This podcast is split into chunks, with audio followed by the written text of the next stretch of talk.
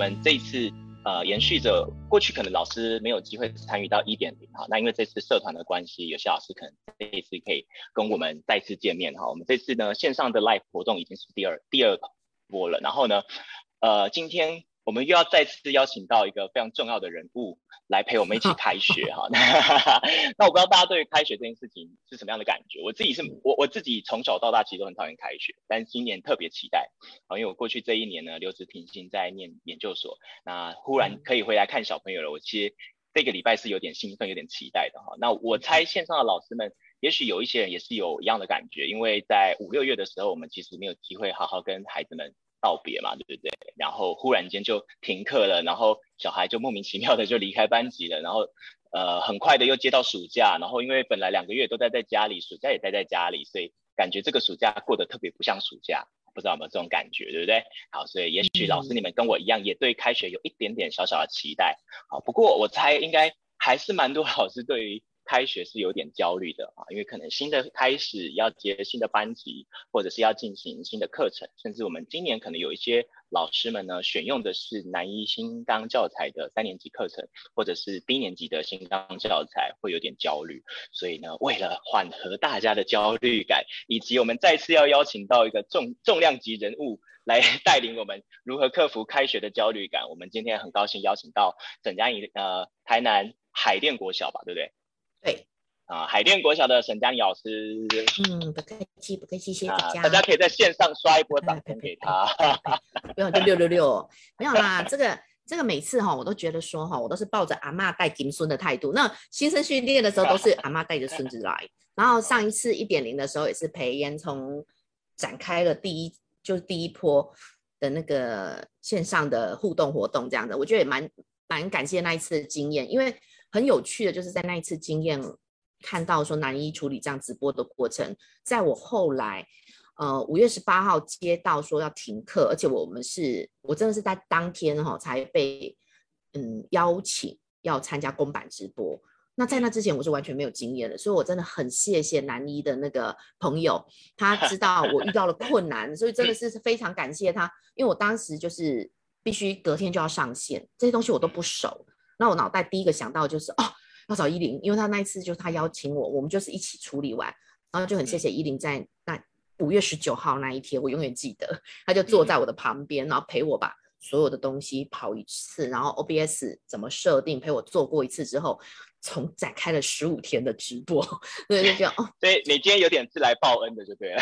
真的啊，猫的报恩，我是大神的报恩。谢谢伊犁、嗯。好，也跟线上的老师们讲一下，就是可能过去有老师不认还不认识佳妮老师，所以不知道他曾经经历过什么样子可怕的事情啊。就是我们在五月刚停课的时候，其实伊犁那个佳佳妮老师有跟着台南市教育局，然后他们展开了一系列啊、呃、非常完整也非常全面各个版本的公播。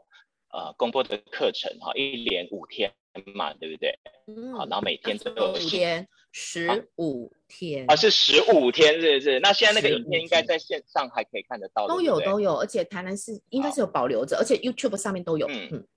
哦，OK，好，所以如果等一下老师们你们对于这件事情有兴趣的老师呢，可以再回头去看看那个直播。嗯、那不过当时大神老师因为临危受命，其实他就在一个很紧急的状态下，然后必须要进到线上教学，所以。也许今天老师们，你们接下来我们虽然我们即将面临的是实体开学，嗯，但是我想有许多老师内心可能也是会担忧，万一又一不小心，或者是说哪一个县市政府又忽然规定说要变成线上或者是混成教学的时候，该怎么进行，可能会有一些小小的疑问。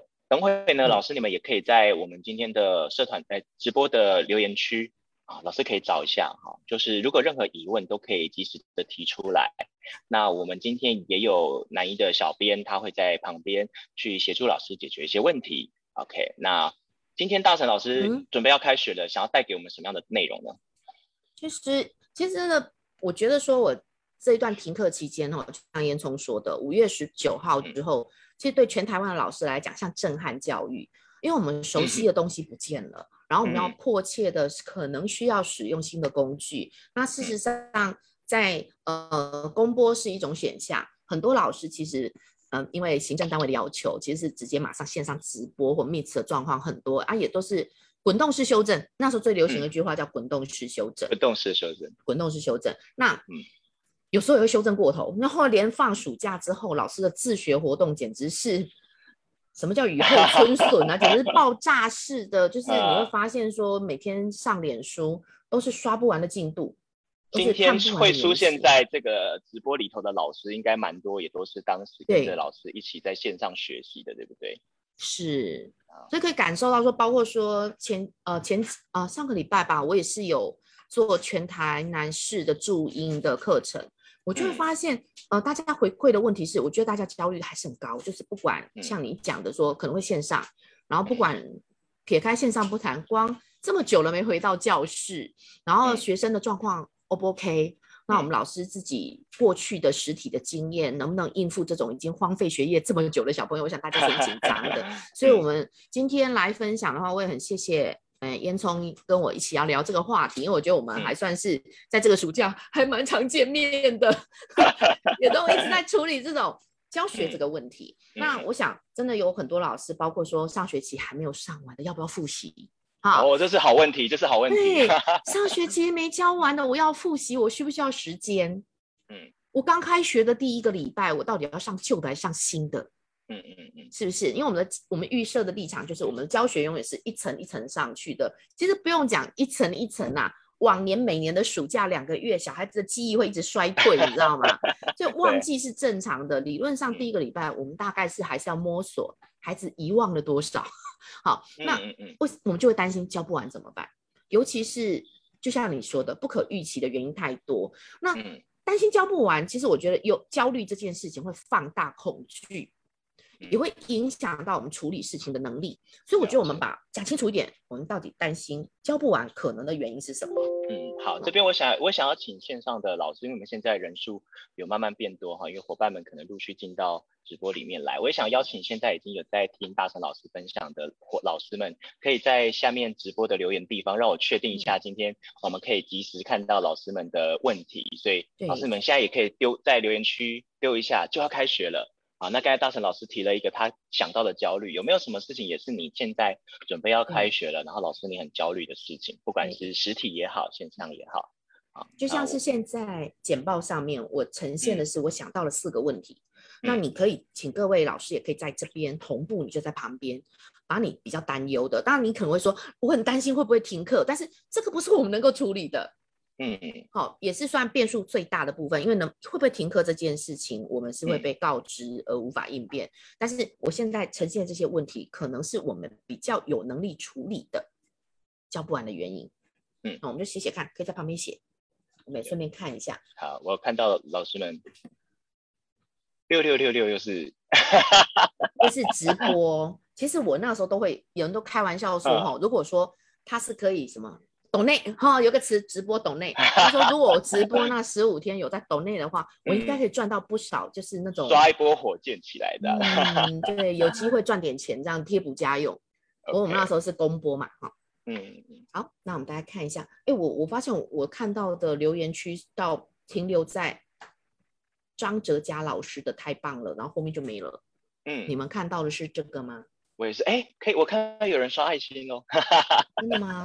我看到笑脸、哭脸，还有生气的脸。对对对，他一定觉得我颜值退化了，没有办法。我今天走的是阿嬷的路线。太好了，老师刚才沉淀完以后提出来的想法是，家长要协助孩子的能力啊，还有学校的杂事太多。哦，真的，这个烟囱也有提到，我们在讨论的时候哈，会提到说。高年级的学生跟高年级的导师最痛苦的就是高年级是可能是国小里面战斗力最强、最好用的。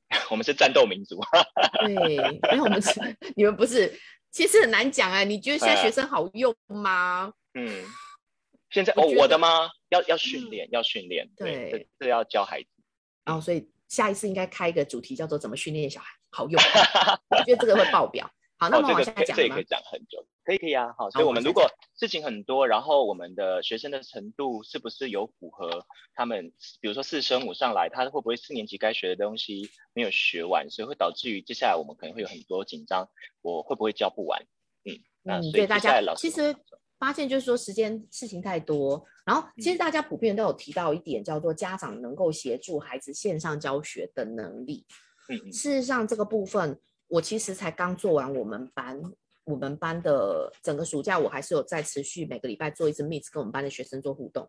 然后我也、嗯、暑假期间，对不对？嗯嗯，对。然后我在暑假，我前上个礼拜才发了一个表单，调查我们班的家长对于开学，他们认为线上我们使用的工具，到目前为止，他们觉得他们使用的状况是理想的。还有说说自己的恐惧，我发现好多家长他自己本身都是填说他对未知的线上工具有恐惧感。嗯嗯嗯嗯，那我觉得说这个是我们必须去考虑的。呃，事实上以我测试的状况，我觉得我应该是全台湾各种学习状态、线上学习状态最完整的老师了。我我跟小朋友，我必须很坦白的告诉，嗯、呃，上级长官或者说各位老师，我认为低年级的孩子要做很完整的线上教学，其实那是不容易的。嗯，呃、我还是倾向说，嗯嗯、呃，低年级的孩子用最简单简单的工具，或者说就是。呃，影片也好，或者拍照上传这种最简单的就好。你那种即时互动性的需要去操作的，嗯、我认为对低年级孩子，只要过度依赖家长的，都不是真的孩子的学习。嗯，这一点是我觉得我我所以听起来应该是当时呃五六月老师你在做停课不停学的时候，其实是把很多在线上操作的事情拆成小步骤，让孩子一步一步的先从做小的，然后慢慢累积累积，对不对？对啊，嗯，其实它跟我们平常实体上课很像，只是变成。工具变得不一样，而且比起面对面，哎、嗯，这说真的，你知道吗？哎，这个我们就可以接到下一页了，太好了，你真是好棒哦，你真是最棒的主持人。好，我们现在再跳一页，总要互相吹捧一下哈。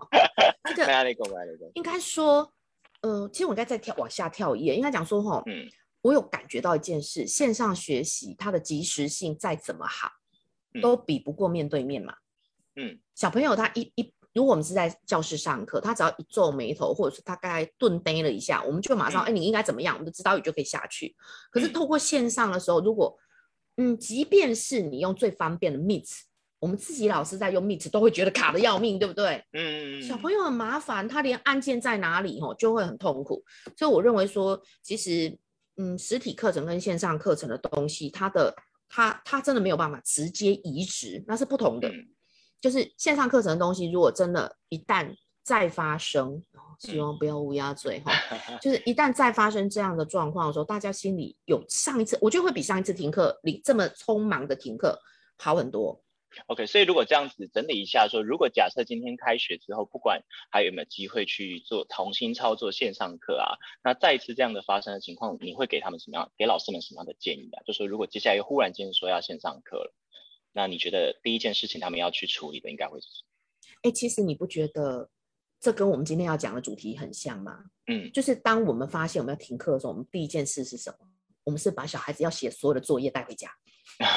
OK，对，我们可以掌控的就是说你会写哪些作业，嗯，你就代表了某个程度作业的形式可以，嗯，规范说我们要教的东西就是在这个这个 range 里面，然后你完成了。我至少可以知道说，你在完成的过程中，你可能会有疑问，那你就透过呃讯息也好，或者说真的有线上的 Meet，你也可以聚焦说，那我们就回答这些你搞错的题目。那作业就成为教跟学，在这样子线上课程课程的时候，它反而是一个稳定的平台。嗯哼。它是一个稳定的。所以第第一件事情应该是说，所以你会给老师说，如果接下来要线上课程，应该先回头去想说，也是我们等一下后面会提到的，就是从做作业评量这件事情回头去想，所以我在教学平台的使用上面要选择哪一个可能比较实用，嗯、对不对？那但是呃。蛮，刚才听起来蛮多老师的焦虑是在说，他们过去对于这些平台是不熟悉的。那也许有一些老师，嗯、我我猜今天在线上的老师，可能有一些他们在五六月已经做了很多的操作了，啊、嗯，甚至整个七八月，我看蛮多老师朋友他们都在用不同的场合里面使用这些线上的平台，在开会也好啊，共备也好，那。如果老师现在还是对于自己的资讯能力很害怕的，你有没有什么样的呃，maybe 团体啊，还是社群团体啊，或者是什么样的资源可以推荐老师？就是说告诉他们说，即将要开学了，万一又遇到了线上课的话，他们可以怎么样比比较快的入手？这样。你你这个部分的话。嗯，要讲的是三千字哎，你也可以直接叫我们去看什么就可以了，比如说去去你的脸书 上，或者是去哪里可以看到这样的一个团体一个文章，或者是给他们一个方向就可以了。嗯、其实我刚好就是前两天我有哦，我因为有整个停课不停学有直播的经验，跟后面对远距教学自己的经验，或者说是看别人上线上课，嗯、我的确有整理一篇文章，就是那个在这一次的师友。这次，他、哦、呃，教育部这次师友，我有我有文章，会上期刊呢，这难得哦，很好。那为了庆祝 现在人数越来越多了，对，我就先预约这篇，可不可以？等一下我们结束以后，请你分享在网我们的社团里面，跟大家告诉我们。可以，我再贴给你们，因为太好了，赶快刷一波爱心起来给大神老师，快点，我刷一波爱心起来，他就会把这个东西分享给我们。没有啦，其实说真的，我觉得，嗯，目前为止我的感觉，我测试这么多了，我会感觉说哈。嗯你教学如果说移植到线上，就是你的作业，你要搞清楚，你这个课要教完要拍哪些功课，嗯嗯嗯，是可以掌握到说我怎么教，然后我怎么看到孩子完成功课遇到的问题点，然后他就是其实这个部分没有那么困难，嗯，录教学影片就好。很多人刷爱心起来了，你你要说到做到哦。好，那我们就要 接下来问第二个问题。我会做啊，我会做啊。啊，没有，我是要告诉你说，大家爱心也刷起来，所以你一定要说到做到哈。啊，第二个我都一直说到做到。哎，很好很好。然后接下来就是说呢，刚才讲的是线上，那如现在目前倾向应该就是实体开学嘛。那刚才你也提到，就是说我们前面有很多状况很焦虑啊，说呃万一实体，而且孩子那么久没有来学校上课，所以要怎么样？就是你你自己现在脑海有没有一个图像？就是你今今年要接几年级？二吗？二年级，二年级，那孩子一年级啊，你因为你暑假其实都还有跟他们保持联系。对，我每个礼拜有有些老师可能真的就真的是在那个宣布三级警戒之后就再也没见过孩子本人了哈，所以他们现在也有点焦虑，怕孩子已经忘记上学的感觉，或是搞不好重新聚重。新拒学了，这样哈，说哦，不要去学校，我想要在电脑前面就好了。那你有没有想象，如果今天你的班上有这样的孩子，嗯、你有没有想过，你开学的第一周或是第一堂课，你打算怎么样让孩子重新回到？哎，可是你问我这个问题，我很尴尬，因为这是人格特质的问题。哎、嗯，我可以在小朋友进进校，我可以演的很像真的。嗯我可以在孩子每一个进门的时候，我都会飞扑抱他们，oh. 就说我好想你们们终于出现了，所以我可以演到这样。低年级老师，我想今天现场有低年级的老师，他们一定也可以跟你一样然后，就说给孩子一个拥抱，让他拥抱，让他回到这个现场，哎、oh. 欸，回到学校来给他一个拥抱。我觉得这是一个很棒的点子啊！啊，不过现在不能拥抱哦，老师姐姐。我们低年级还好啦，不行啦，现在防疫期间要保持社交。Oh, 对。只能空气抱抱而已，然后我们知道空气抱跟空气亲。OK，不过这是一个蛮好、蛮有趣的点子啊。就说，比如说，就是机长也可以。应应该是说啦，像我们在整个包括停课开始到这暑假的期间，我的暑假作业我是有安排小朋友要写一份固定的暑假作业，但是我有要求他们必须呃挑三篇录影之类的。那我也会要求就是。我其实有做某个程度的评量，然后了解状况之后，我都跟他们说，你们只要完成最低标，你重新再见面的时候，老师就给你一份小礼物。哎、哦，所以我会准备一个小软糖，嘿啊，或者是小卡片，所以然后我有买小笔记本。所以这样听起来就是，不管是我们可能只能空气抱抱的啊，嗯、或者是说给一个小礼物，其实应该就讲说，老师们其实在开学前我们要实体课了，嗯，可以安排一个小小的仪式感的活动。让孩子可以感觉到他真的回来学校上课了，啊、我们就重新再次面对面了哈。那当然，大成老师用了他的方法，现场老师到时候也可以分享一下，你们有什么想到好点子，我们也可以就有这样的方式带着孩子重新回到课堂上。那不过因为开开学回来后还是要上正式的课嘛，我们要回到语文课，嗯、所以今天因为主要谈的是语文教学。那刚才大成老师说，其实我们在国语课，不管是实体或者是线上，我们其实都会遇到很多。困难跟阻碍减少我们的教学时间，嗯、或者是干扰我们没办法很流畅的进行教学，所以第一个就是事情的紧急性跟重要性嘛，嗯，对不对？那那如果我我现在有很多事情都很紧急，都很重要，比如说像那时候你临危受命去接受那个公播版，嗯、对不对？一定是又急又重要嘛。嗯、那你那时候是已经准备好了吗？还是其实是很慌乱的？嗯，就是其实说真的，老师哈。你讲说机会是给有准备的人，这个机会不见得是你要的，嗯、就是 应该说，应该就是说，嗯、呃，你你会答应的瞬间，其实你脑袋一定会评估，嗯、我我做不做得到，嗯，对不对？我会评估。那我很感谢的就是说，像我就是上次跟你刚好直播完，所以我觉得那真的是很棒的一件事，嗯、就是我已经有，嗯、我已经有这样子经验在，至少我知道我可以找当时帮助我们邀邀约我的依林。这是我一定可以找到的人脉，嗯、所以我就是利用那一天，大概在之前跟他提到说，我可能要这样做。但是，哎，你知道吗？人其实说真的，我们真的很需要伙伴。即便你能力是够的，嗯、可是，在你真的要上场前，你还是会害怕。所以那时候我真的很谢谢依林，他那一天就是真的请，就特别来我教室，坐在我旁边、嗯、看我操作完一次。嗯、所以这也是，这也是说真的，严总，这也就是我们常常在挣扎的点，就是在于说，我们有时候很忙，可是我们愿意跟大家聊聊，就是我们知道，真的，你们，我相信在座很多老师是很有经验的。你们教学经验一定也相当的丰富，你们能力是够的，只是在面对说疫情过后，现在你们会有点怕，所以我们两个就是聊聊，嗯，来，所以其实有点像就是郭那个举重女神郭婞淳讲的嘛，所有挫折都是一种学习啊，所以呃，我我觉得当时我们在准备直播的时候，其实也可能很焦虑、很紧张，但可能在。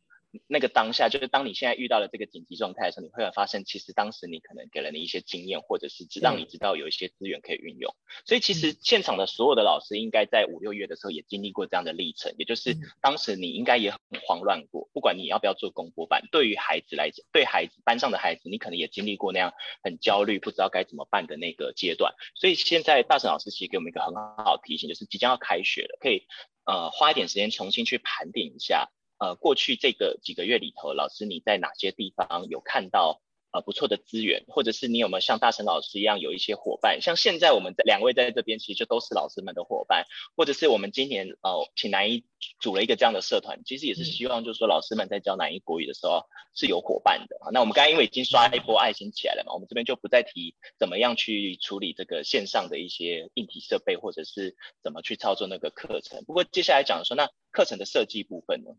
就是如果你那你那时候很急嘛，所以很多事情都要做啊，然后又现在又有防疫规定嘛，到时候开学，你知道我我完全可以想象，就是身为一位导师，你除了上课之外，你还要去注意量体温，孩子有没有状况，口罩有没有戴好，然后布拉布拉布拉一大堆，这时候就要来看我们学校啊，上个礼拜六应该全台湾算早的，我们学校已经办了那个小一的返校。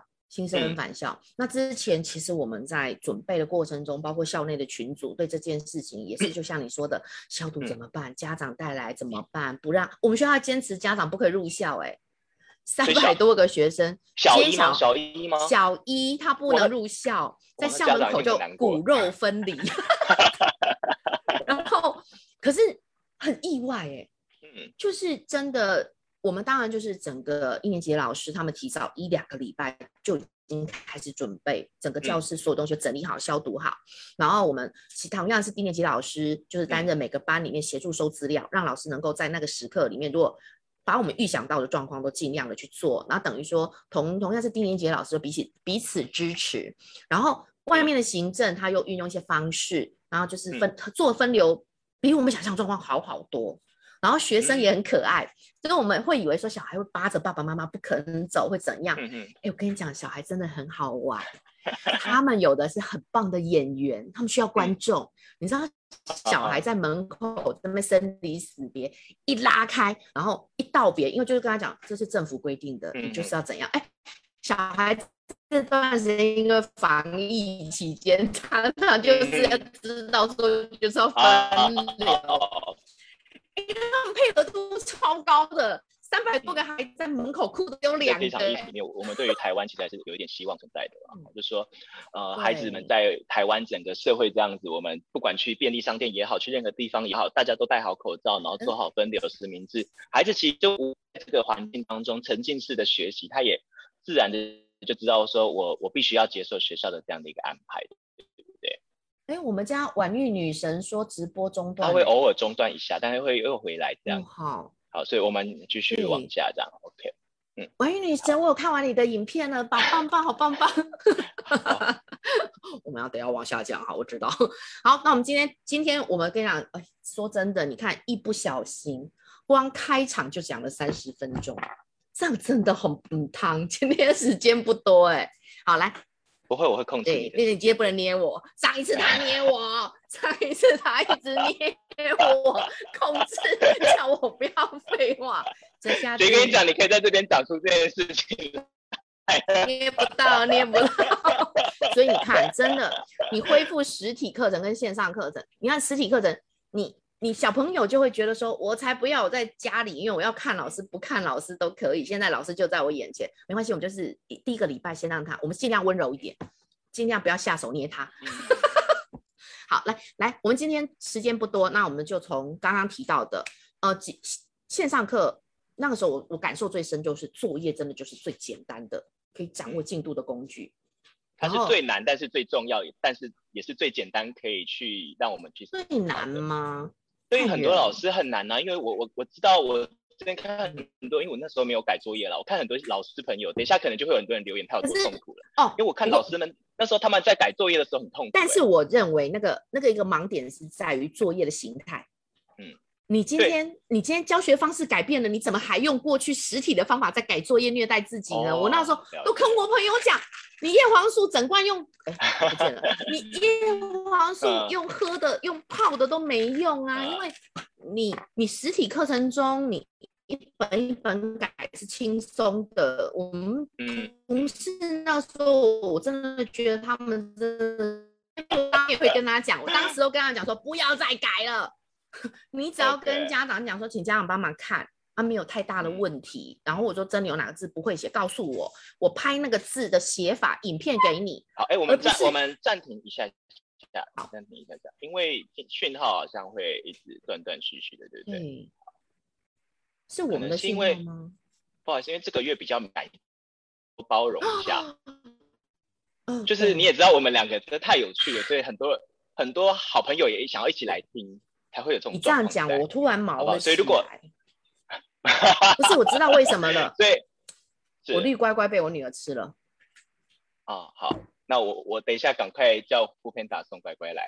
我女儿跟我说：“妈妈，你不是说可以？”我跟你讲，有老师说这页简报后好考，问题就出在我们两个了。赶快换下一页。我们换下一页，我们换下一页。好，就是作业练习。我们今天三个重点：作业的安排，然后呢，作业之后，作业代表的是练习或者教学里面的评量方式的修正。然后第三个点就是在于说，其实为什么同样的内容跟同样的时间，有的人可以教的教完，教很多，那其实有一些小美感，所以我们待会可以讲这个部分。这页好卡哦，这页你们会觉得误会。有我，我是用 Kevin，就是因为有我们两个照片的关系了，所以我们赶快到下一页。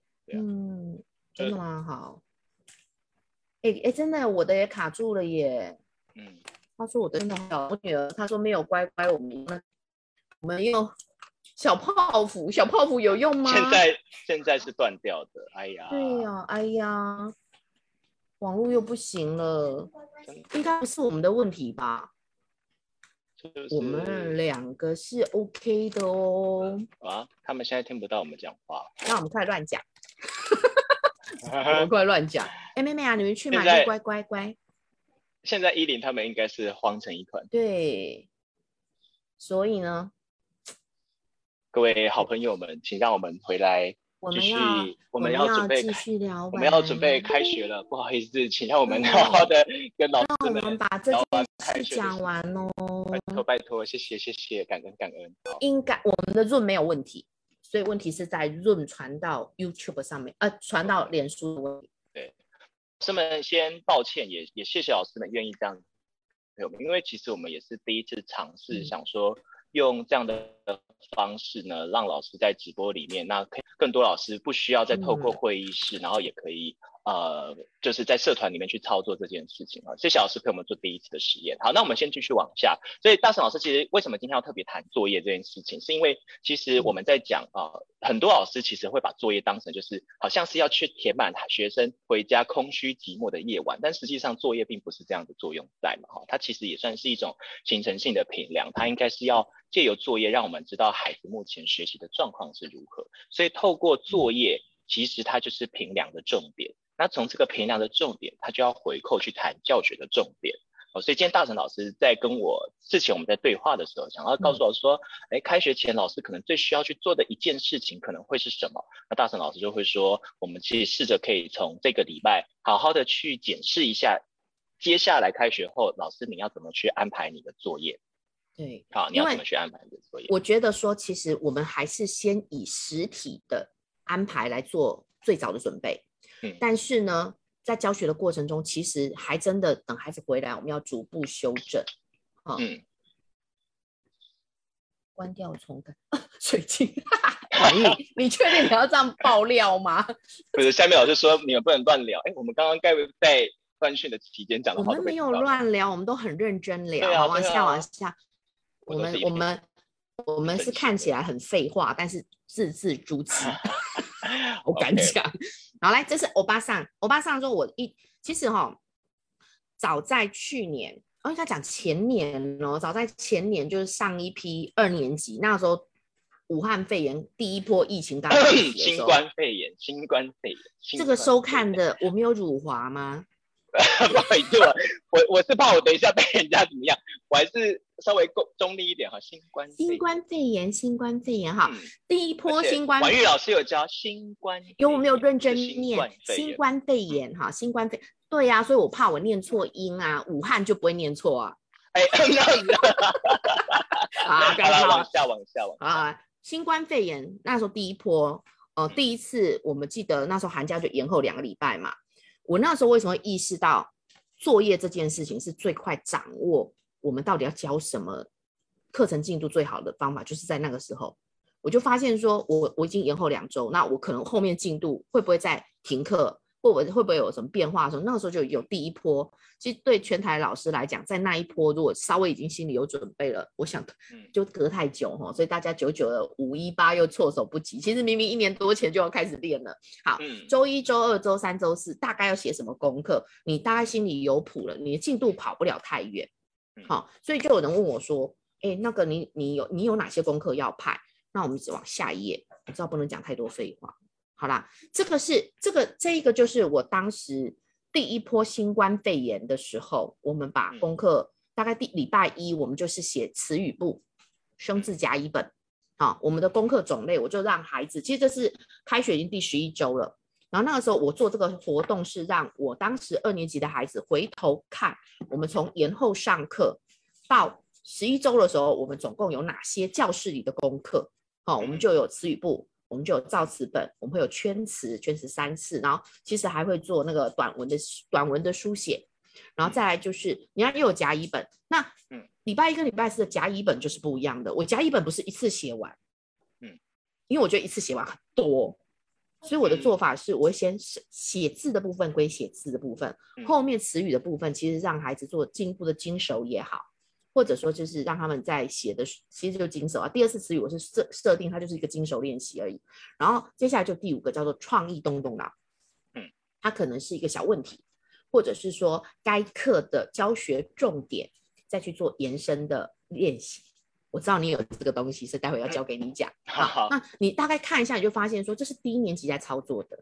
我们有有人就是问我说，老师，你到底还有哪些功课可以派？真的光过去传统基本的功课就会有这些了，应该没有大问题嘛，对不对？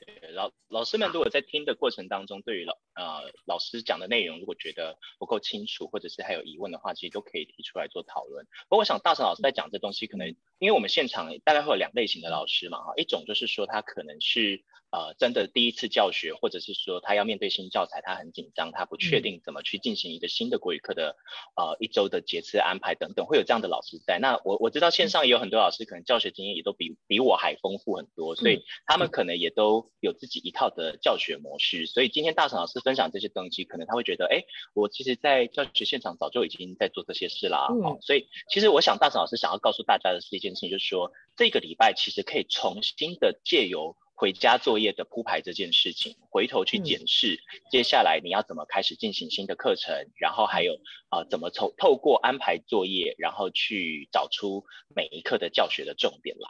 我的解释没有错吧？没有错，而且其实我觉得这边也提到一点，就是、嗯、就像我在讲，我这一张图表是在开学二上开学已经第十一个礼拜了。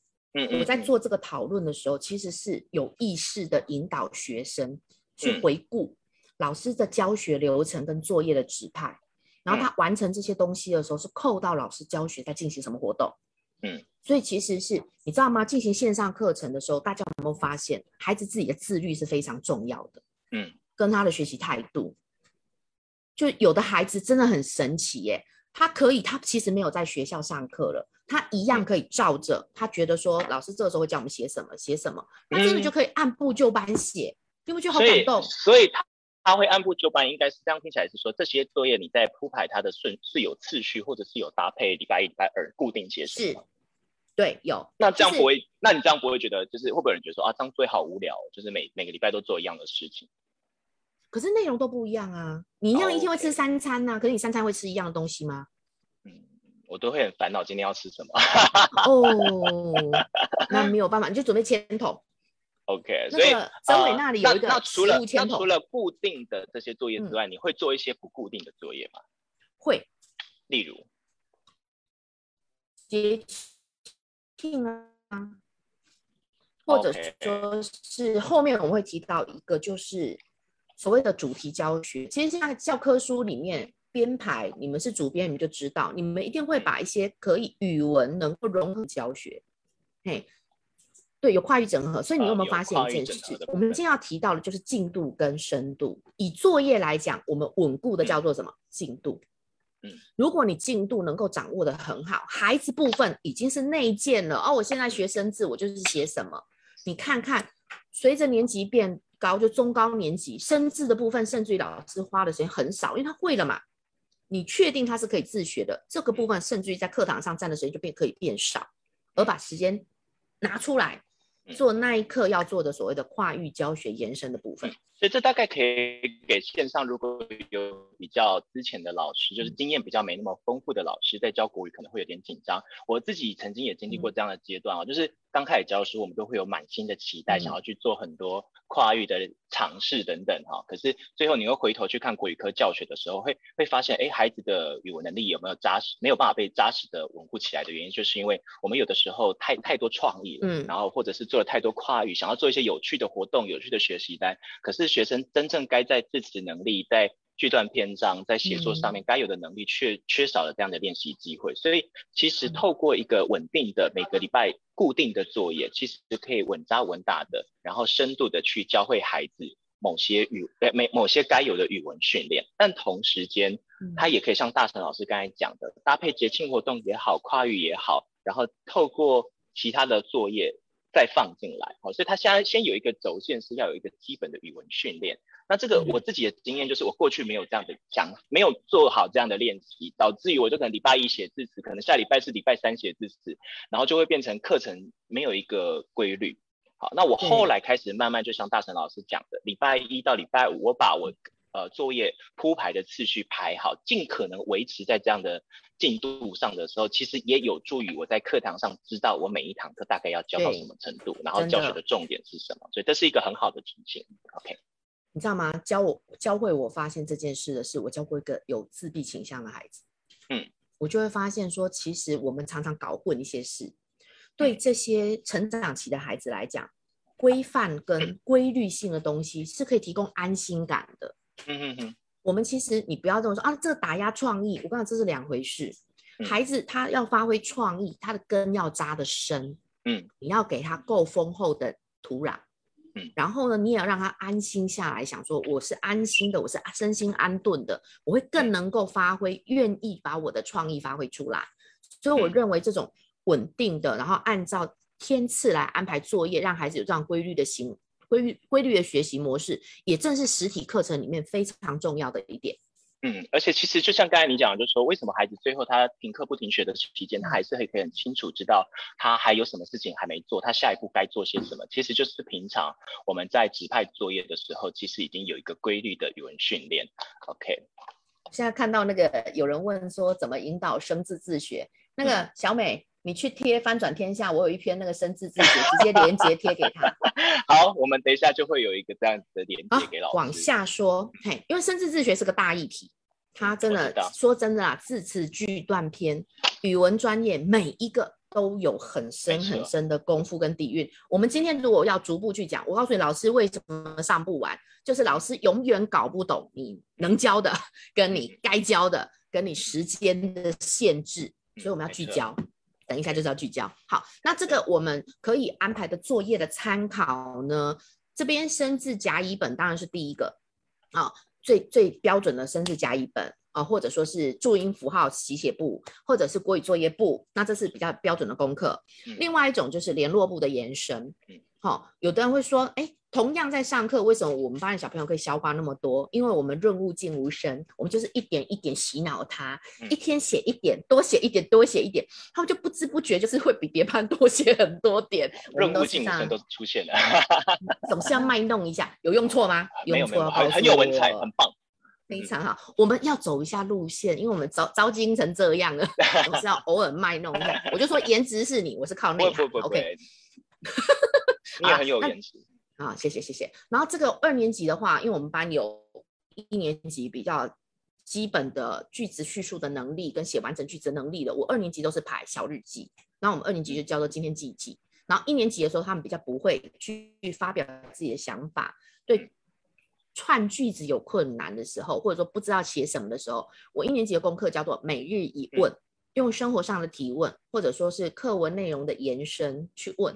所以简单来讲，就是会有那种基本的功课跟联络簿小小练笔，然后再来就是额外的加深的功课，在作业上做这三样的安排，你的教学就可以在同样的教材里面，你自己可以依照你自己的教学的模式跟学生吸收的状况来做很深入的探讨。Okay, 那那个小日记跟呃每日一问，它是写在联络簿上，还是我另外安排？呃，因为我后来把联络部变成，你看看中间这一个，嗯哼，我会把它聚焦在说，就还是一样是字句的延伸。因为我觉得，嗯、我觉得很奇怪的一点是，哈，不知道是不是现在的家长真的是比较不希望孩子做反复经手的练习，嗯，或者说他们的阅读量没有我们想象中多，嗯，那你不觉得现在小孩子字词到高年级那种错别字多的很可怕吗？嗯，其实大人也会啊，今天不是有人渣男的渣也写错吗？有看到这个新闻吗？哪里？我只有看到严宽恒的严打错。哦，那今天还有一个新闻，有一个女生，然后她误会她男朋友，然后她就去他的车，把他的轿车上面就是写上了那个玛莎拉蒂上面写上“渣男”两个字，就渣他的那个旁边的那个茶最后一横有没有？他就写成四点字啊。哈哈哈，所以这就告诉我们说，学好国字真的很重要。不然连骂人都骂错了，这样。OK，可是人家可以可以开玛莎拉蒂耶，所以读书不重要。我其实对我其实内心也是在想这件事情，但是我们今天不是要这个。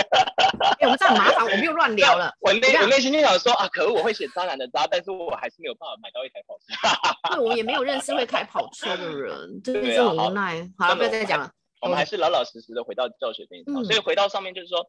像左边这两个，就是说字词的训练跟国语呃国语课本哎联络簿上面，然后去做这样的，这是生字花吗？还是？嗯，其实就是这个是数学教具哎，我当年哦哦嗯盖了之后，如果说你写注音符号，我旁边就是可以写有这个词的，嗯、就是有这个注音符号的词语。那如果说像我在国字的时候，我可能会写部首，嗯。那我也有另外一张，我有另外一个是就是一分二分跟合也有个数学教具，嗯、然后我让他来讲多音字或者相似字字的相同部件，Okay. 就是我会把课本的东西在，就是我在课本，我们都知道现在课本里面超多那种多音字相似字的部分嘛，对不对？可是你在课本写过或者说习作只有做练习，我认为对我的孩子来讲是不够的，所以我每天会多练一一组，嗯、我每天会多练一组，嗯、一周就是嗯。这样的发散式思考蛮好的啦。然后如果他、嗯、如果是照此，对对对，那那像刚才讲的这个每日一问是要让他们问些什么样的内容？哎，我们嗯，它可以配合你的，我觉得每日一问这个东西还蛮弹性的。它就是变成说，嗯、如果说像我是新接班，啊或者小一新生，那我问的问题就很好玩，就譬如讲，你教几个人？嗯，他只要回答五个，然后他我们就慢慢延伸说，嗯、你就讲五个，你可不可以加上完整一点？我家有五个人，哦、有谁跟谁跟谁？所以这个问是老师问的，老师问，而且哦，老师问，然后在黑板上统一写，哦、就是写了之后甚至于他们刚入学，他们不太会写，那我们甚至会讨论发表后，嗯，把答案写在黑板上。嗯、就小朋友如果觉得我不太会写，那没关系，在学校抄，嗯嗯，那你回家读给爸爸妈妈听，了解，对，好啊，让他们不怕写，嗯嗯，所以大师老师的这个作业其实很棒的一件事情，就是说。刚刚回头去跟老师们讲，为什么今天谈作业？就是老师，我们要从作业回头去想，到底我要透过这个作业训练孩子什么？我常常会对新老师讲说，要去思考写作业的 why 是什么，就是动机跟原因是什么。嗯、那像这个作业里头，老师给他一个主题，让他去做什么？去观察。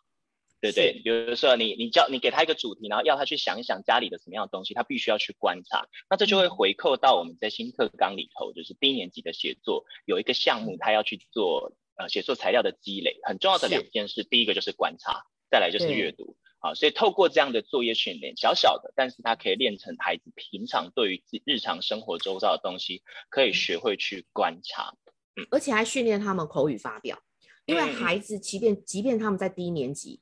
他们其实我知道，越高年级他们的能力落差会越大，低年级可能是落差还没有那么大哦。但是其实小朋友会因为低年级的小朋友会因为文化刺激的充足量，同一个问题，有的孩子可能讲长篇大论，甚至还可以补充很多。那有的孩子可能连讲一个都很辛苦。嗯，所以我也是透过哦，类似说，如果今天我们的生活课程里面有这样的题目，我讲了之后，我问了，我的题目不限语文。就是我会也会配合议题，然后我就可能回问了问题，然后小朋友回答的时候，我就会让他们同整，然后整理过后呢，会要求，譬如讲说口头，我可能要求你会讲一个就好了。可是呢，你小组里面每个人再讲一个，你是不是会有四个答案？嗯，那我回家的每日一问就会要求他必须写两到三个答案。嗯，那我很清楚的就可以看见说，你原来只有一个答案，我会告告诉孩子，这个就是共同讨论，你能够进步。因为你本来只有一个答案，可是我今天透过大家分享讲了，你从一个答案变成两个答案，变三个答案，或者讲得更完整了，那这就是进步。嗯，我我觉得，嗯，请说，没关系，你讲。哦，有没有？因为我要讲的说，其实老那个大神老师这样提醒，就是告诉我们说，其实老师们应该会发现一件事情，就是从大神老师的分享，你会发现作业不该只是作业。它应该是要跟课堂紧紧相关的。除了我前面讲，它其实可以让你回扣去掌握你每一堂课的教学重点跟进度之外，它其实刚刚大神的老师讲一件事，就是说孩子回去做了这个作业，我在课堂上透过彼此小组交流共学的方式，然后接着孩子就会带出更多他的学习。是，那这样的一个模式就是作业不再只是作业，它应该还会跟老师在教学的流程当中去做一个结合，然后产生出更大的效果在。他就不是只是收回来改改作业就过去了，对不对？来，接下来就换你的趴啦。OK，看看那接下来进到中高年级以后，其实我觉得很多老师的做法都不一样，所以我今天也只是跟老师们谈一谈，就是说我自己在呃教中高年级的时候，我怎么样去思考呃我的作业安排。那其实老师们其实也可以回头去想的是，我为什么要写这项作业？举例来说，我们啊、新北市会发这个语字字词本，然后就是甲乙本这样子。那我我从小最讨厌的就是这项作业，就是以前小时候我们有自习课，哎，这样我们透露什么年龄？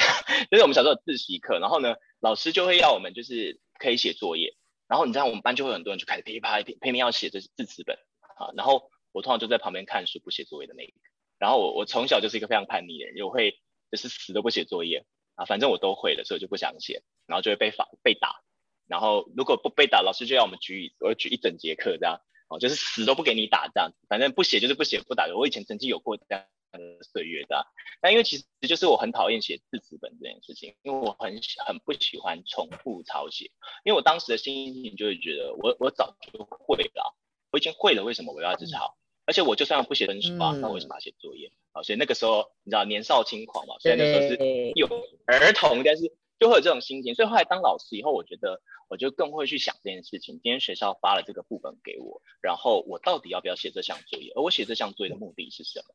我就会要先说服。后来我觉得我自己能够理出一个方向来，就是我我的学校我们是书法的示范学校，我们的很多老师在硬笔书法跟呃软笔书法上面都做，毛笔上面都做得很好，这样。那我们的学生其实也真的自习得蛮好。可是我觉得如果今天我身为一个导师，我没有延续这样的一个写字练习，其实是很可惜的。嗯所以我就要求孩子一些，我就跟孩子先去谈字词本的用意是什么，就是说他其实不是要透过一直不断的重复抄写，然后你就会记住。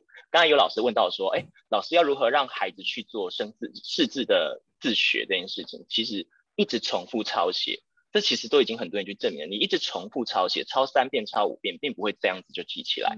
而且老师呢，因为我带过课后班的小孩，我相信在座老师可能也看过孩子写字词本会怎么写，比如说那个眼泪的泪。他就会先把三点水都先写完，一次写，接下来再写右边，对不对？因为写字太无聊。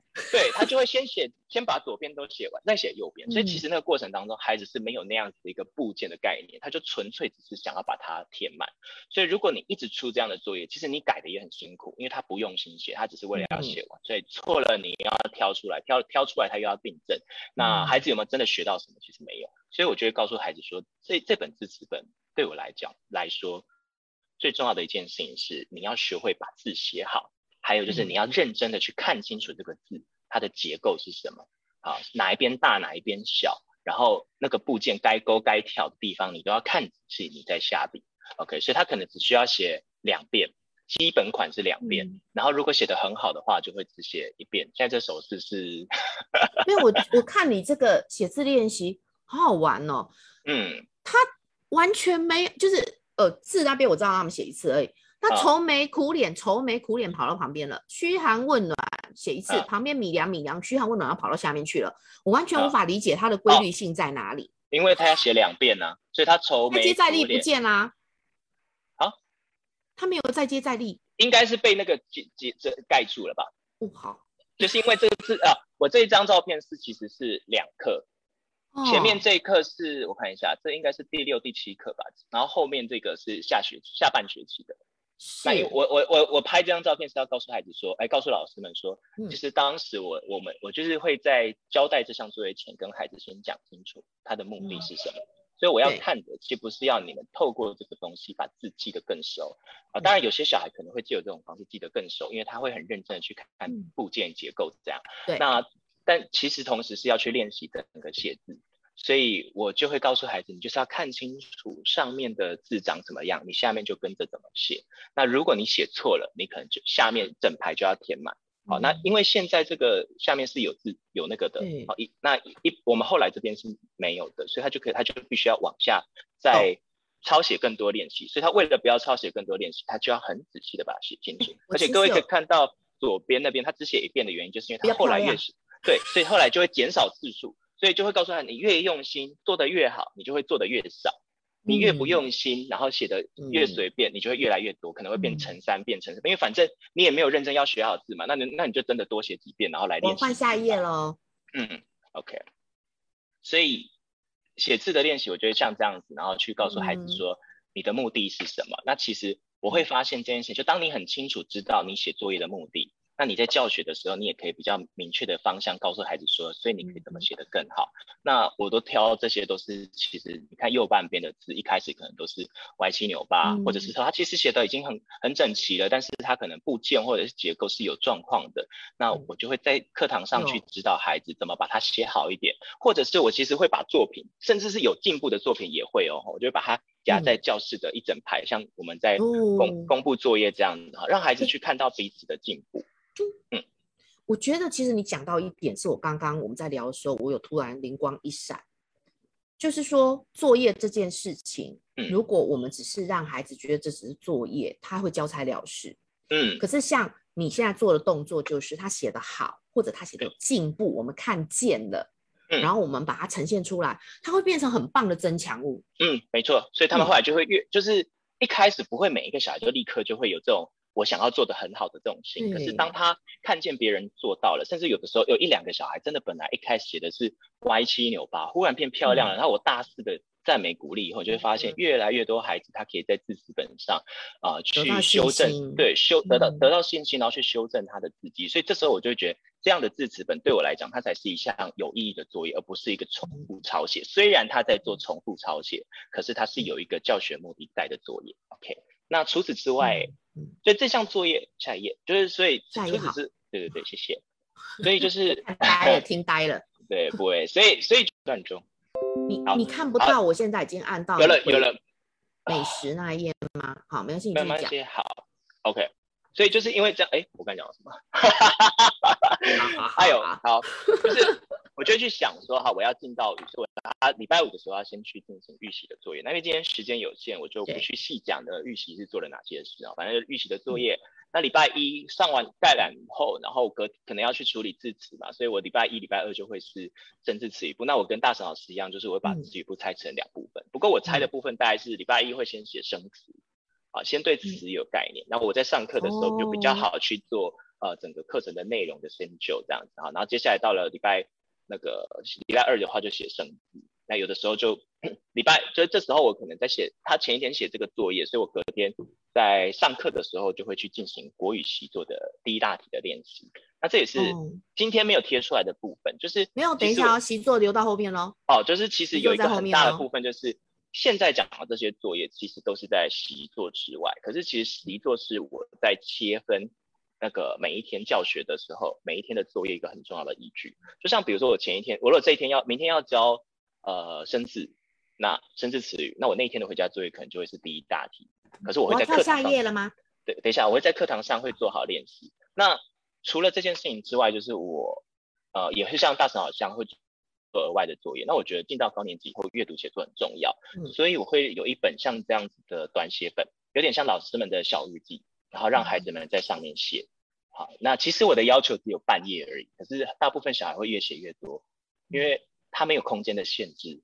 那如果写在联络簿上，他们就会，反正我只要把那个小格子填满的就好了。所以我我选择这个是为了让。有兴趣的孩子，他可以去多发展，但我的要求其实只有半页，所以很多老师问我说：“哇塞，你每一天要要求孩子写这么多字哦？”但我说没有，其实我只要求写半页，但是他们都会写的超，很多都会写超过的。啊，第二个是说这样的作业，呃，老师啊，因为这个图被截掉了哈，就是它其实上面都有分自然段。我为什么后来会选择这样的部本的原因，第二个原因是因为呃，我们一般在写那个联络簿上的小日记，大家会发现。大家可以去观察这件事情，孩子会慢慢的没有分段的概念，因为小日记它就是一整坨挤在那边。那你低中年级也许还篇幅不长没有关系，可是到了高年级，他如果还是常常习惯一整坨写在那边，你会发现孩子在写作文的时候，他对于分段的概念是很弱的。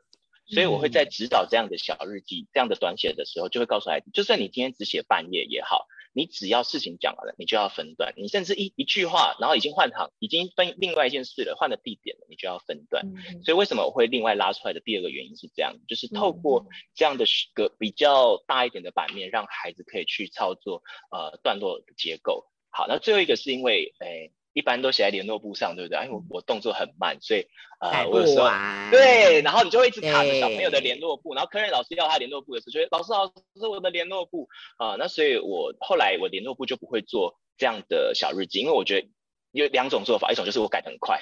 随意的看过，可是我觉得这孩子都很用心的写，我又不想要这么随便的看过。哦，如果改的很慢，有时候都要放学了，你都还没有点家，那就不好嘛。所以我就抽出来的第三个原因是这样子。好，那那那这样联络部要做什么？所以下一页就是会提到，叫联络部上我还是会偶尔会做一些呃语文的练习，然后或者是数学。对对对，有时候是数学的啊，有时候是可能是数学的解谜，这样就一到五也是这样会排出。不同的小任务在上面，但是就是会短一点，嗯，就是写个造句啊。刚才那个小日记不会每天，嗯，我要插播一件事，我也是因为其实你知道低年级只有半天，嗯，所以我每次派这种功课，人家还是会说写不完，这也是为什么我后来必须从联络部抽出来。我就是每日一问也好，今天记一记也好，我都是两本。哦、我觉得这样蛮好的。我必须两本，因为我改不来不及。对啊。所以我就一定是这样，很让自己能够，就是你听到这个活动，可能人家很厉害，在联络部写的完，人家说啊，你为什么不在联络部写？家长也看得到这样。我说我来不及啊，对对对，我改不完呢、啊。哇，我们俩就是都是母羊座的人。对。OK，不过还呃，其实还有一个原因就是说，我觉得啊，现在讲到第四个，应该讲说。那样的写法，你会发现那一本最后会变成他们的一个语文练习的，或者是 maybe 他写短写写小日记，他就是那本他可以珍藏。你没有人在珍藏联络簿的，很少，对不对？但是你可以珍藏那本作品集。所以像我的学生，他们最后都会有一本像那样子很丰厚的，他们这段时间的算是一种周记或日记。那联络簿上我就做一些就算丢掉也没关系的训练，例如像现在大家看到荧幕上的啊，比如说我们在课堂上学了高年级啊，学了句型。那我可能我们要做成语造句，那中年级很多老师其实都在写成语造句了嘛，所以我高年级有的时候就是成语造句加上一个句型，或者是成语造句加一个什么哈，就是给他一点点小小的挑战。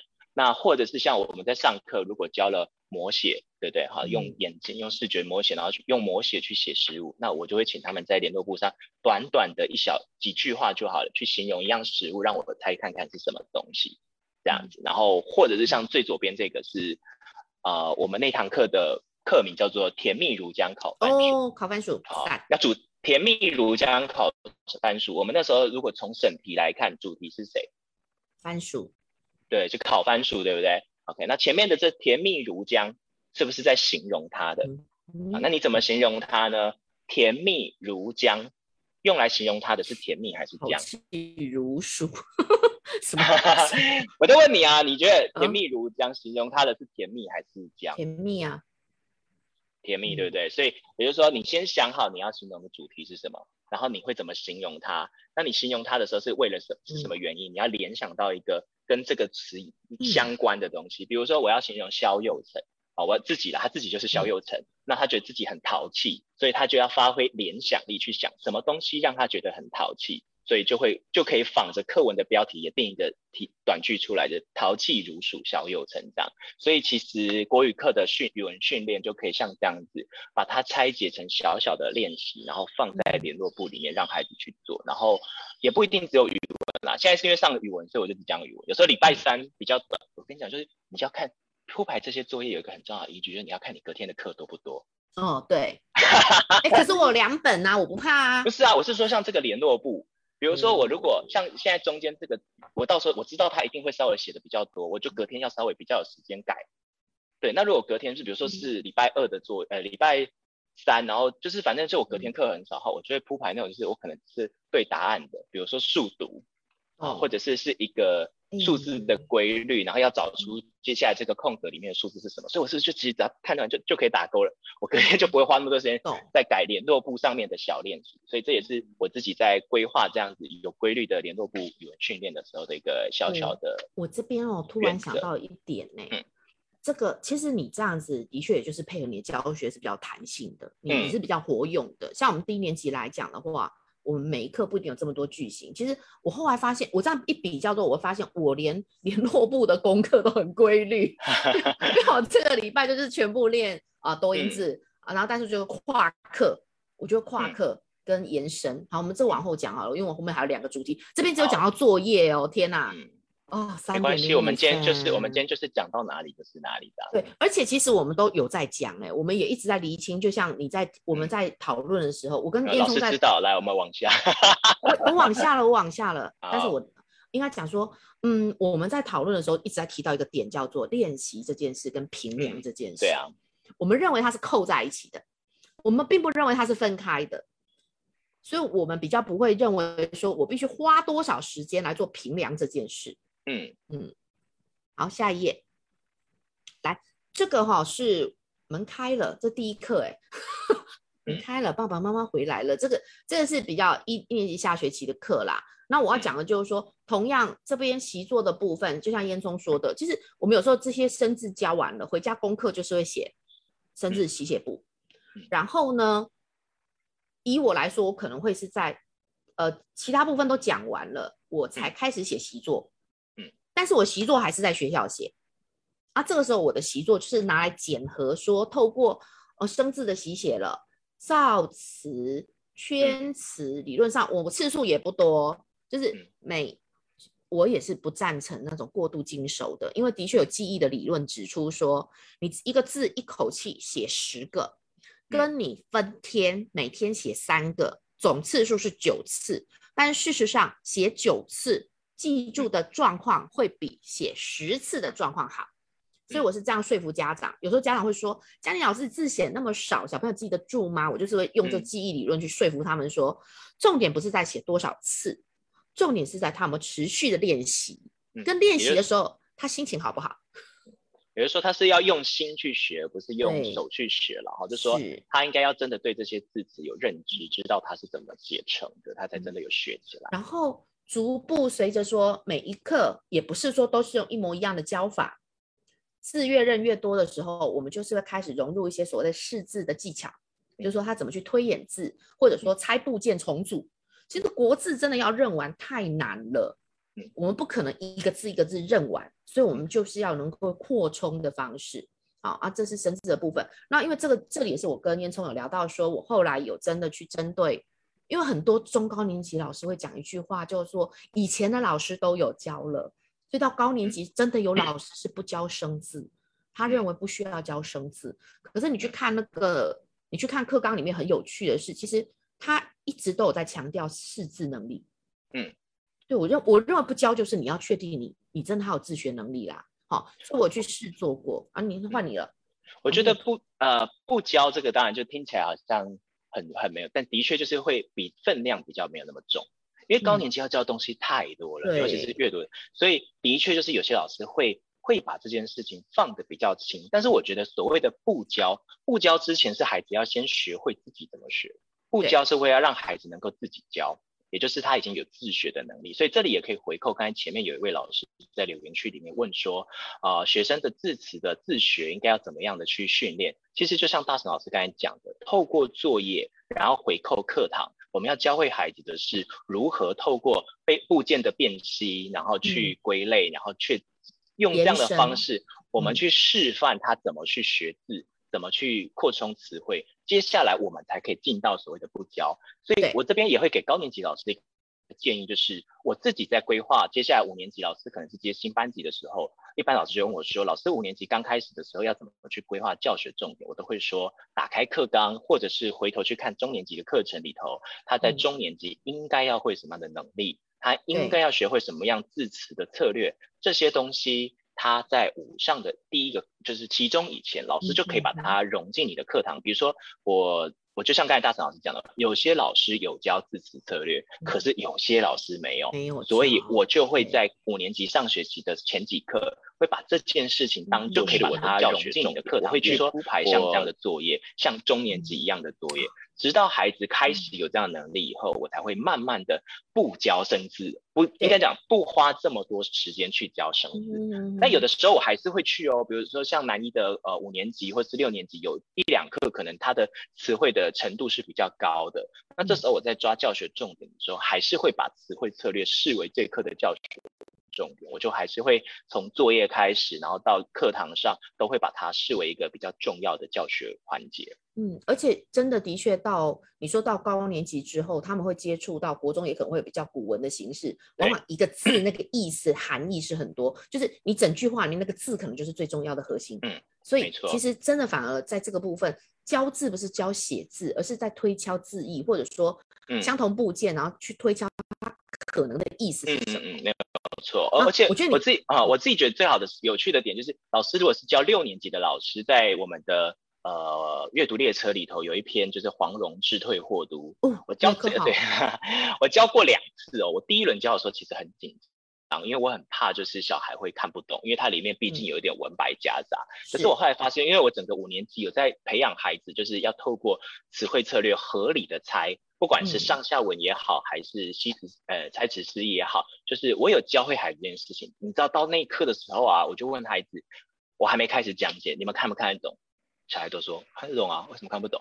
我就说啊，可是那个什么什么意思，你们懂哦？他就说啊，就什么什么意思啊？我说你们怎么知道？他就说啊，就比如他就会开始讲，比如说他是猜上下文，看上下文啊，啊，或者是说他可能是猜那个字啊。我说哦，那很好，你们学会了。所以其实我觉得老师都不用担心什么文章太难，或者是文章如何如何，重要的是有没有透过在教学的过程当中教会孩子字词的策略，这件事情就可以帮助孩子进到自学。嗯，我们整理一下。我觉得刚刚其实我们提到了这么多东西，有个很重要的东西是新接班的老师，或者说你恢复实体上课老师一定要做的事情叫做：如果你是原来的班级，二年级、四年级、六年级，你要做的事情叫做你要确定在派这些功课的时候，孩子还记不记得你是怎么进行的？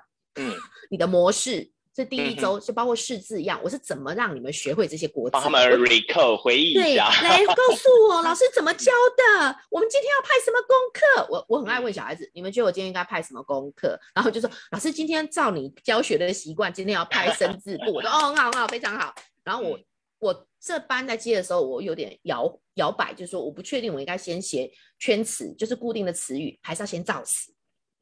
嗯。我有点不知道，说我应该先造词好，或者说先从课文里面的，就像你，你会把词语先教，再教生字。嗯，我们的教学过程很有趣，注音符号是从呃句子，呃应该讲整篇文章到到句子，然后再分解出字，再分解出符号，这叫做综合教学法。可是我们自己再去想孩子的学习习惯，他认好了字，然后他要去写词吗？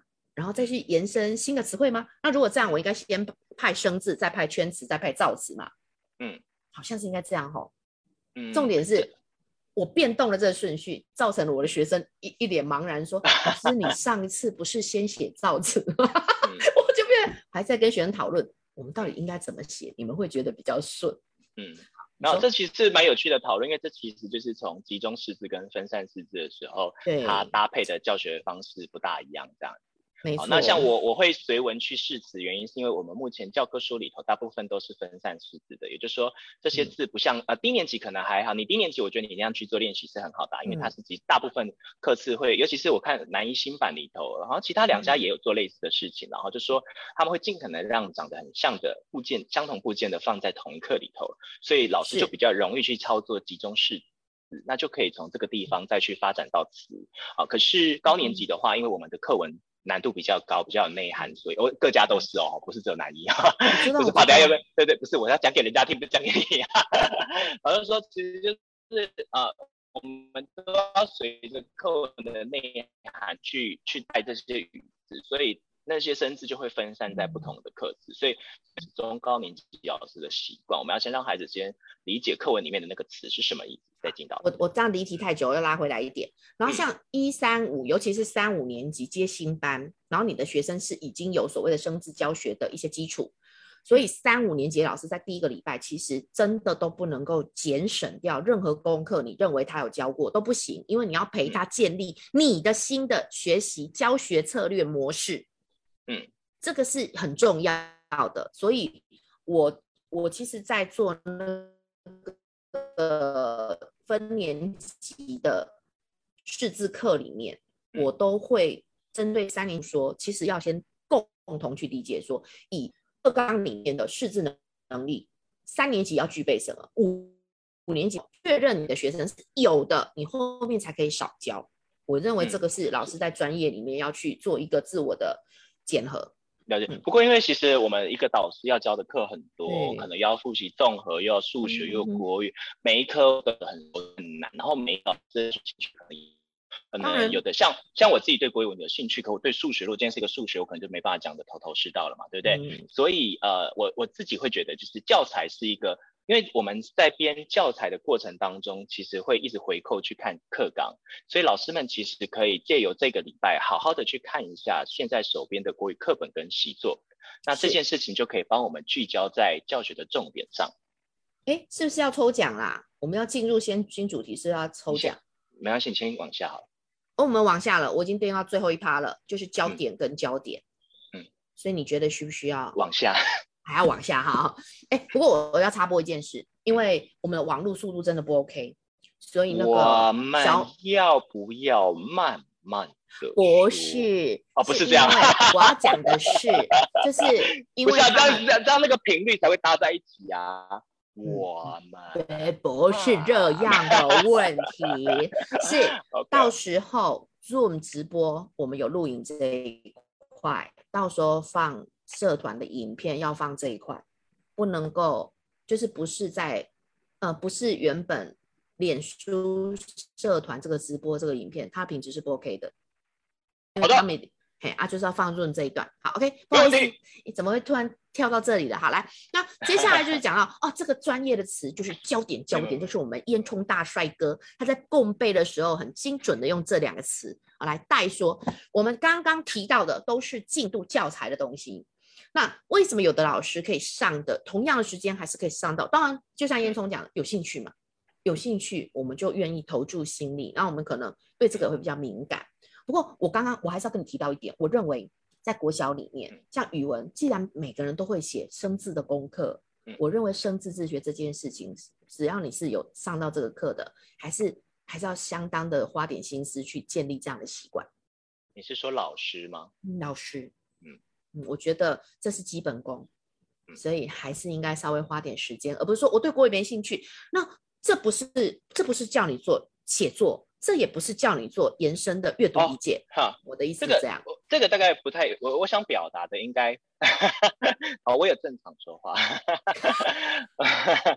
就是我我想要讲的是说，嗯呃，没有兴趣，我就没有办，我就比较没有不会花时间再去做更多的钻研。所以我可能没有办法像这样信手拈来，就是说出很多专业的语词，所以老师应该要回到教材里头去看课本跟习作，然后去，然后去对，然后去抓出自己的教学重点。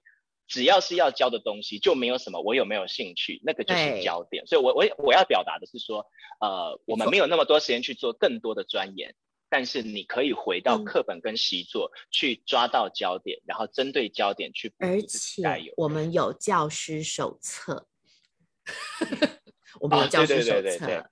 我认为说，就像是我们在帮 TFT 老师备课的时候，我们要看懂教师手册。其实我觉得真的是老师的基本功。好，下一个。来，我要讲快一点了哈。这边因为我在一下的时候，这是我们班的一个实例，就是我们班一样，就是照这样的功课进行。礼拜一到礼拜五就是生字、圈词、造词，然后做呃句型。好，这边你会发现我习作都不带回家写，因为习作一定是在课堂中我教到了每个部分的检核。我认为习作是在一下的时候，我是很确实的可以看到孩子在我面前写，然后我可以知道他问题在哪里。所以习作一直是我课堂学习、课本教学习作是稍微做及时的评量跟检核，我觉得这是必要的。好，那。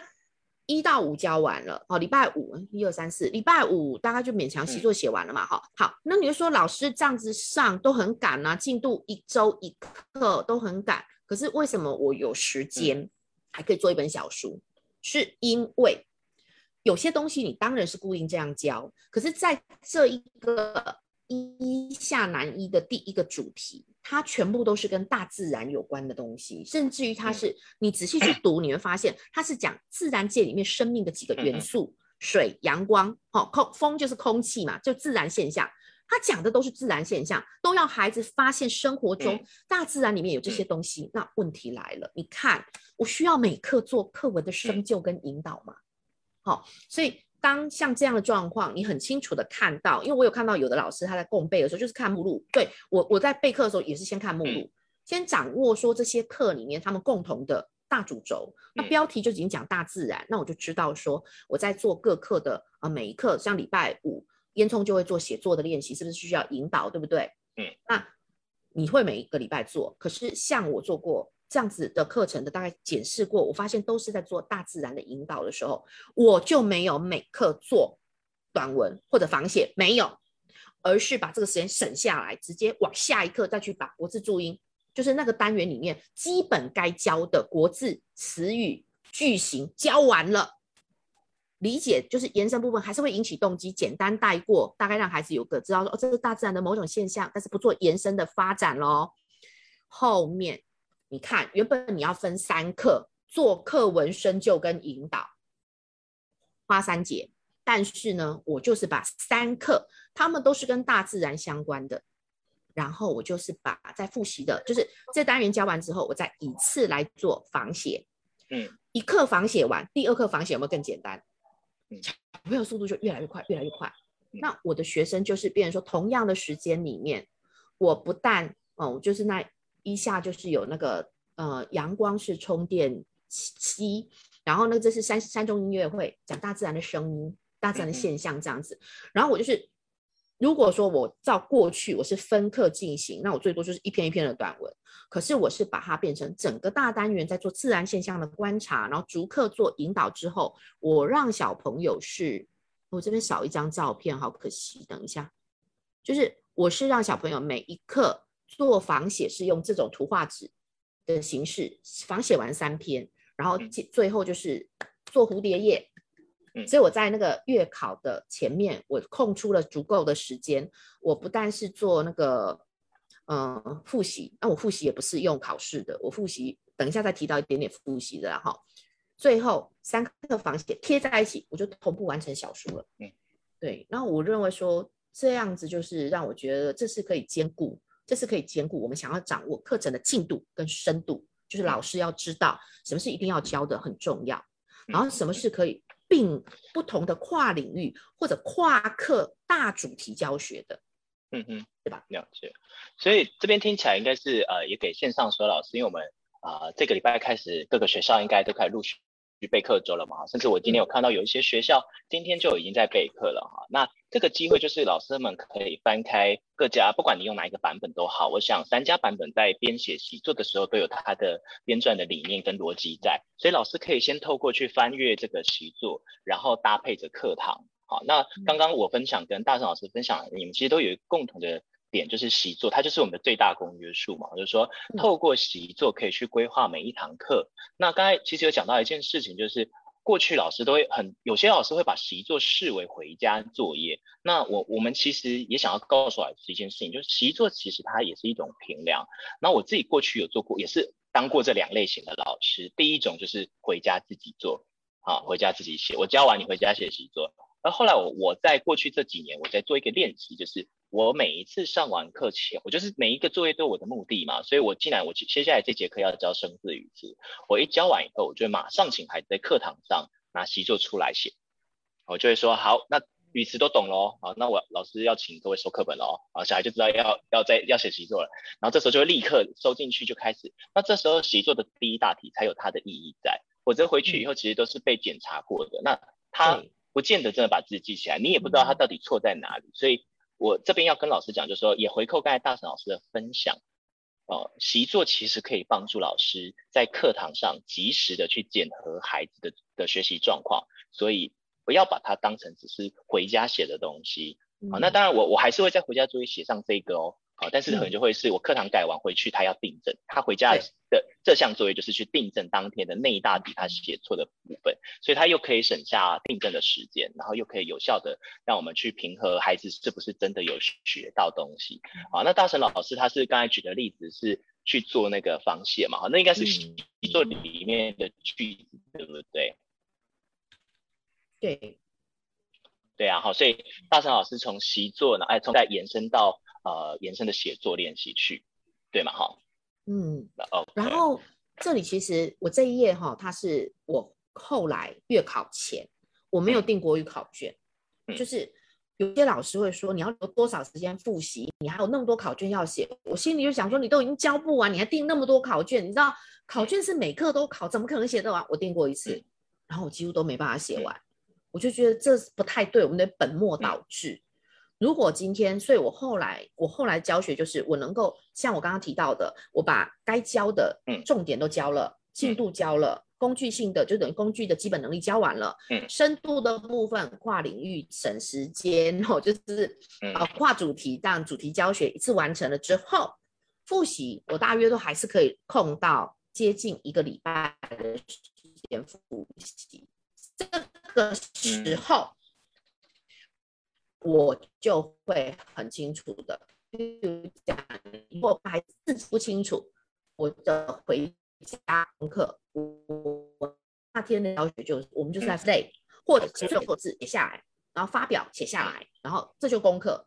所以我反而是真的，既然时间不够，就更要搞清楚，把时间花在有帮助发展孩子自己学习的能力，而不是用很多考卷，就是。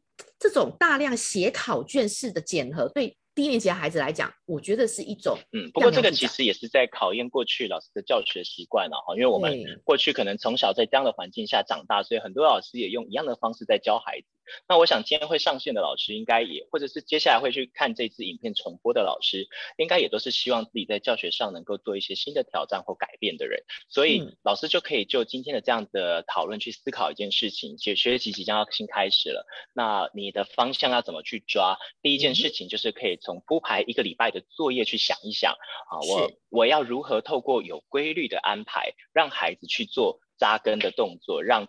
语文训练这件事情可以更有规律，然后同时也借由这个方式让来老师去掌握呃教学上面的进度跟教学的重点。好，那这件事情上其实我们也有看到，所以当时我们在编新纲教材的时候啊，我们就试着想要在呃国语课呃国语的有在教师手册上面去做这件事情。所以如果今天线上或者在看这支影片的老师是三年级的老师，可以去看一看，就是我们今年新纲教材里头使用的。呃，教师手册跟过往有一个很大的不一样，就是我们试图想要去抓出课程地图。啊，就像数学也有课程地图嘛，就是我今天要教这件事情，往前往后，他可能会要先学会什么，跟接下来这件事情学好，他对于未来有什么帮助。所以老师你们可以借由这个课程地图也去看一下啊，这一课当时设的教学重点会是什么。好，那在课本的助学提示跟习作上面的那个课习的提示，也都可以帮助老师去做这样子的操作，让老师在铺排作业，还有在课堂上的教学可以更紧扣教学重点。好，那如果等一下老师对这个部分有任何的疑问，也都可以留言提出来。嗯，好，不过最后再讲的就是说，呃，我们在那个课程地图呢，往右边还有一个是它可以去做。跨域的学习，好，那跨域就代表我不见得会做，可是如果老师时间够，或者是老师觉得刚好可以跟学校的活动可以整合，啊，节庆也好等等，老师就可以去搭配其他的课课程，然后去做一个跨域的，对对对，整合。那就像我们刚才讲的嘛，那个大成老师讲，语文训练的东西，我们要做出规律来，我们要让学生养成习惯，他才会从这个重复重复操作的过程当中。学到了自学的能力。那有一些东西是，比如说做小书也好，因为刚才大神老师讲做小书，我也常做小书啊，我们我们还做成一整本，然后也是都问问一样的问题，你们怎么会有时间做这件事情？知道哪来的时间？而且越做越快。对，就是其实就是都是息息相关的。也就是说，你呃这些语文训练的东西，如果你养成习惯，而且我通常都在课堂上就操作完了以后，他就会空出一些时间可以去操作一些其他的。有趣的练习，那我当然也会试。第一个就是要，如果可以跟课程结合，这是一定要的。好，那大神老师刚才是从习作，然后再带到去做那个写在图画纸上面的图画图画就是画跟诗的创作嘛，嗯，那我也是一样啊，就是我也是课文教了什么东西，我也用了那样的焦点，然后再去做一个延伸的练习，这时候它就会既有趣，但是又有紧扣教学的重点哈，所以老师也可以想一想，那如果有一个好有好点子的话，其实也都可以在社团里面跟其他老师们分享，看看，哎，我们可以一起来想一想，这样的教学的整合有没有扣紧焦点，然后是不是真的有趣，值不值得别人去学习？好，那你已经结尾完了，这是我们今天讲的三个方向。刚刚烟囱已经都整理完了，所以我们最后已经进入到最后一分钟了。我们其实今天哈、哦，呃，有这样的活动，非常的谢谢那个烟囱跟我这样子哈拉阿嬷金孙 很好。那我希望大家 抱持的想，真的梗啊。嗯，没关系，我们现在没空说明，只剩下一分钟了。好，要讲的就是说，其实真的，我觉得以低年级来说，玩是一个最强的动力。那你当然会说，我们要严肃的看待。哦，其实我跟我真的讲，跟各位很很严肃的说，就是越是严肃的情形下，我们其实尽量让自己在当下这个时刻面对孩子的时候，可以为他们留一点余裕，他们不需要跟我们一起紧张跟焦虑。嗯，我们老师能够做的是陪伴这件事情，让他在我们的身边感到安心，然后达到归。找到可以好好学习的方法，所以最后我们就各自，我跟烟囱做一个小结尾，然后我做了一个小小的图，就是说，呃，我认为备课这件事情跟教学这件事情，我们一定要找到让自己自在的方式，嗯，才有办法因应说，呃，不管是疫情的变化，或者说未来。可能学校突然临时有什么事情要进行，或学生有突发的状况，都会打断我们习惯的作息。但是只有自己身心安顿自在了，我们才有余力去接下这些生命给你的球。好，下一个换烟囱。然后对我来讲，我想要跟老师们分享的是，呃，我因为呃还没跑出来哈，就是讲到适性这件事情，我觉得从两个方向，就是对小朋友来讲啊，就是。老师要记得一件事情，我猜线上有很多老师都是对语文教学很有兴趣的老师，但越是这样子呢，就越容易，呃，我很希望孩子可以达到什么样的程度。但是说实在话，我们有这么多的工作可以做，为什么一定要做跟语文有相关？虽然它是基础没错，但是你看，就算写渣男写错字了，他还哎，渣男的渣写错了，他还是开跑车嘛。所以人生有很多样态可以活，我们不一定都要活成语文能力很强的，可是我们还是。希望在国语课里面真的教会孩子某些东西，所以先紧扣一个很重要的教学重点，然后在不管是铺排作业也好，还是课堂上跟学生互动也好，我们就要试着去调整，适时的调整我们对孩子的期待跟要求。有时候你看我们两位老师，或者线上有几位老师，他们也都非常有名，他们的学生可能真的都被调教的不错，那你就会很紧张，我会不会把孩子教坏了？实际上就是我们的孩子就是。就是不一样的孩子，所以老师你就是就你的努力，只要你今天愿意努力，我相信孩子就一定是可以在语文里面得到一些收获啊，不一定每个人都要活得像我学我板桥的孩子这样。那同时也是这件试性这件事情，我也想要送给所有的老师。大神老师是大神老师，我是我，婉玉老师是婉玉老师，嗯、然后婷美老师是婷美老师，线上很多老师，你们都是各自的样子。我们今天我因为我看已经快要结束了，所以我在过去这一两个月里面看到很多老师参与了各式各样不同的研习，那也看到了很他们一定也看到了很多很厉害的老师。那这时候有时候回头去看自己的时候，就会很焦虑，我是不是离这些人很远？但其实。没有离得远不远，因为他的道路永远不在你的道路上，你的道路在你自己是眼前，所以，呃，这些东西都是你成长的养分。但是你要想清楚，你想要成为一位什么样的老师，你要教会孩子什么，你有没有紧扣教学的这重点，这件事情才是最重要的。那今天透过作业这件事情，就要告诉老师一件很重要的事情，就是不管是国语习作也好，或是老师你们铺排的作业也好，它都不是为了去填满学生空虚寂寞的夜晚。它是真的要去帮助老师在教学里面紧扣教学重点，所以老师请记得透过铺排作业回头检视你有没有真的抓到每一课的教学重点。那课本、习作、教师手册都是老师很好的工具。如果自己没有办法阅读，或者是可能真的就像我讲，语文兴趣没有那么高，或是语文能力没有其他老师这么好。我们这次组了社团，其实就是希望老师可以更放心的在这里面找到支持的伙伴，所以也很鼓励今天所有线上的老师，你们可以进分享。那如果还没有东西分享，啊，也可以像如果等一下大神老师 po 了那篇文章，请记得一定要按赞分享，然后要说他很棒棒。哦、对，我忘了下次就会想说好棒棒，我一定要记得继续再分享啊。这是哎呦，我都会分享啦。对，所以这是我们可以一起做到的事。那最后我们也想要鼓励今天所有在线上跟我们一起参与的老师，因为你们今天谢谢你们陪我们这一个半小时。嗯、虽然不知道老师有没有得到什么是过去。啊、呃，你没有注意到的收获，或者是今天的提醒，只是呃，今天的东西可能只是对你一个提醒。我觉得这些都会是一个很棒的收获。所以我现在要请大神老师做一个残酷的事情啊，请你划一下这些留言区的留言，请点选一位幸运儿，这位幸运儿可以获得我们安排的礼物。好，我们要送老师们李晨老师的小学生。形式力哈，就是这本书。如果老师自己觉得说，哎，你在教学上已经有一套，你赶快，我在帮你填时间，你赶快点选。他们现在都拼命留言，就他们现在拼命留言就是要让你点选的。哎，这样我很尴尬，我不知道，因为我认识人在里面呐，你用点选又不是乱数，我不管啊，因为你今天是主轴啊，你是压，你是主轴哎哈，OK。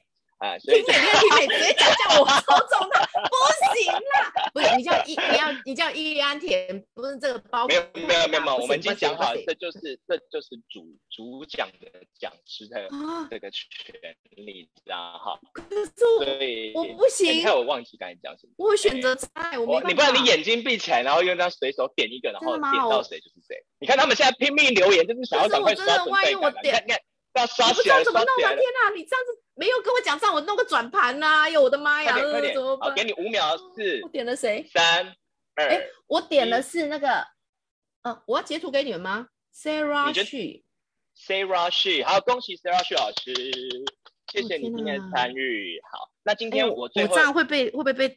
好吧，不会不会，因为老师在，你不用紧张，因为还有机会哈。